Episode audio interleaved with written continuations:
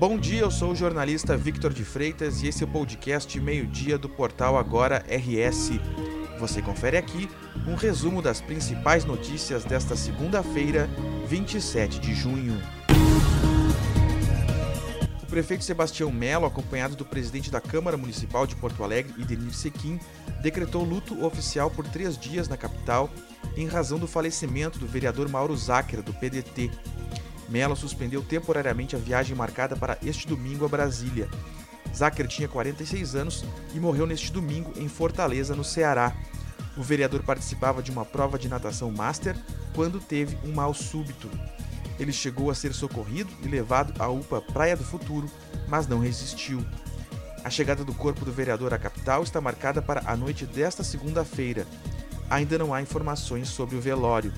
Zacher estava no quinto mandato consecutivo. Nesse período, ele foi secretário municipal de Juventude e de Obras na prefeitura, além de ter presidido o legislativo municipal e assumido como prefeito em exercício da capital. A Prefeitura de Porto Alegre abriu a aplicação da segunda dose de reforço da vacina contra a Covid-19, ou a quarta dose, para todas as pessoas a partir de 53 anos vacinadas com a terceira dose até 27 de fevereiro, ou seja, há pelo menos quatro meses. A Secretaria Municipal de Saúde criou um escalonamento de aplicação da segunda dose de reforço. O objetivo é organizar o processo e garantir o acesso de todos, evitando filas. O cronograma chega à população em geral de 40 anos ou mais no dia 5 de julho. Para reforçar a rede de atendimento, a Prefeitura ampliou de 26 para 36 o número de unidades que realizam a vacinação que também está disponível no Shopping João Pessoa. Para receber a dose, é necessário apresentar documento de identidade e carteira de vacinação. Profissionais de saúde também devem apresentar comprovante de vínculo com o conselho de classe. Seguindo a orientação do Ministério da Saúde, deverão ser utilizadas as vacinas da Pfizer, AstraZeneca ou Janssen, de acordo com a disponibilidade de doses de cada município. Um homem de 45 anos foi preso na manhã desta segunda-feira, suspeito de estuprar três enteadas. O caso ocorreu em Canoas, na região metropolitana de Porto Alegre. De acordo com a Polícia Civil, os crimes foram denunciados pela irmã mais nova durante um passeio com o pai. Ela conseguiu uma autorização do padrasto e da mãe para sair para passear com o pai e contou para ele o que tinha acontecido. Segundo a investigação, os abusos começaram há mais de um ano a mãe das meninas teria conhecimento dos estupros, mas se omitiu. Em função disso, ela é suspeita de ser cúmplice do crime e será investigada. Tanto ela quanto o companheiro podem ser indiciados pelo crime de estupro de vulnerável. Na ocasião dos crimes, as vítimas tinham 13, 15 e 18 anos. As adolescentes de 13 e 15 anos vão receber cuidados relacionados à saúde física e mental. As duas já passaram por exame de corpo de delito. Já a irmã mais velha morreu. O conselho tutelar foi notificado do caso. As adolescentes devem permanecer sob os cuidados do pai. As forças de segurança do estado deflagram a partir desta semana uma série de ações integradas para o combate ao tráfico de drogas no Rio Grande do Sul.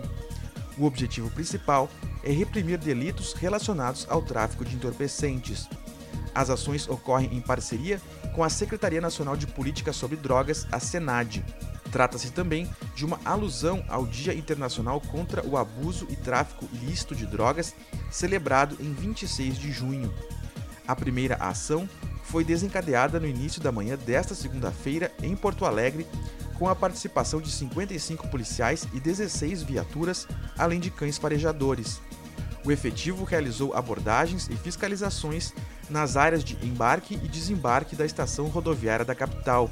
O ponto de grande circulação de pessoas é considerado estratégico para a repressão ao tráfico por ser frequentemente utilizado como rota de saída de entorpecentes para o interior e para outros estados, bem como para o ingresso de drogas distribuídas a quadrilhas da capital e região metropolitana. Outras ações de fiscalização, barreiras, abordagens e cumprimento de mandados estão previstos para a sequência da operação em todo o Rio Grande do Sul, mas detalhes não podem ser antecipados por motivo de segurança. Também deverá ocorrer uma atividade de incineração de drogas recolhidas ao longo do ano. A semana começa com tempo fechado no Rio Grande do Sul. Existe a previsão de chuva no estado. O deslocamento de uma área de baixa pressão e de uma frente fria vão provocar aumento da nebulosidade e pancadas de chuva no território gaúcho entre hoje e terça-feira. Nesta segunda, a nebulosidade vai predominar no Rio Grande do Sul ao longo do dia. Existe a possibilidade de chuva e garoa, principalmente em cidades localizadas na fronteira oeste, região sul e na campanha. Além disso, o dia começou com frio no estado. Em Caxias do Sul, a mínima foi de 11 graus. Já em Bagé, a mínima registrada foi de 6 graus. No decorrer do dia, as máximas não ultrapassam os 20 graus, como é o caso de Porto Alegre. Na terça-feira, com o avanço da frente fria, as instabilidades se espalham gradualmente para todas as regiões. Os maiores acumulados de chuvas ficam concentrados entre a campanha e a região sul. A tendência é que o tempo firme retorne ao estado na quarta-feira. Esta edição do meio-dia chegou ao fim. Mantenha-se informado em agora.rs.com. Obrigado pela companhia e até o meio-dia de amanhã.